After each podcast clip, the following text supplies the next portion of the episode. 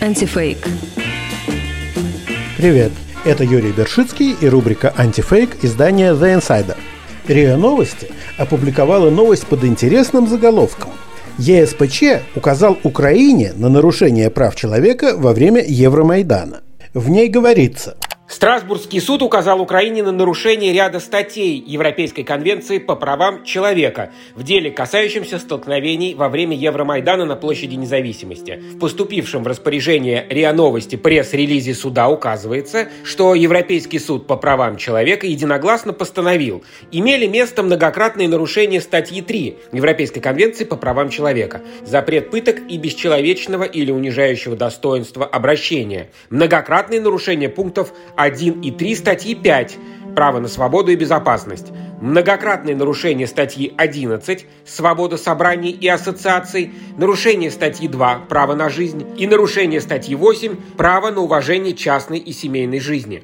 Правда, если дочитать материал до конца, то становится ясно, что там речь идет не совсем о том, что могло бы показаться поначалу и по заголовку. ЕСПЧ закончил рассмотрение нескольких исков к Украине, поданных в 2014-2015 годах и поддержанных самой Украиной. Касались они попыток разгона Евромайдана режимом Януковича. Суд, в частности, установил, что власти сознательно применили жестокое обращение и что государство несет ответственность за убийство одного протестующего будущего, пояснил ЕСПЧ, отмечая, что многие постановления о задержании были произвольными. Суд посчитал, что власти намеренно пытались сорвать первоначально мирные протесты, используя для этого чрезмерное насилие и незаконные задержания. Ни о какой ответственности организаторов и участников Евромайдана в судебном решении не говорится.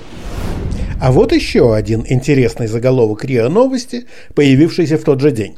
Президент Чехии призвал не делать из Навального мученика. И снова здесь не совсем то, что можно было бы подумать, судя по заголовку. То есть президент Земан, который вообще-то известен большими симпатиями к путинской России, на этот раз критикует не сторонников Навального, а российские власти, которые бросили оппозиционера за решетку вместо того, чтобы позволить ему участвовать в выборах. Думаю, что излишне, чтобы из него, Навального, делали мученика. Пусть выступает кандидатом, пусть борется за симпатии избирателей. Поместить кого-либо в заключение – это форма цензуры – цензуры кандидата. Правда, немного странно выглядит слово «излишне», но тут РИА Новости проявила креативный подход не только в заголовке, но и в переводе с чешского. Земан вообще-то употребил слово «сбыточное», что можно перевести и как «бесполезно», «напрасно».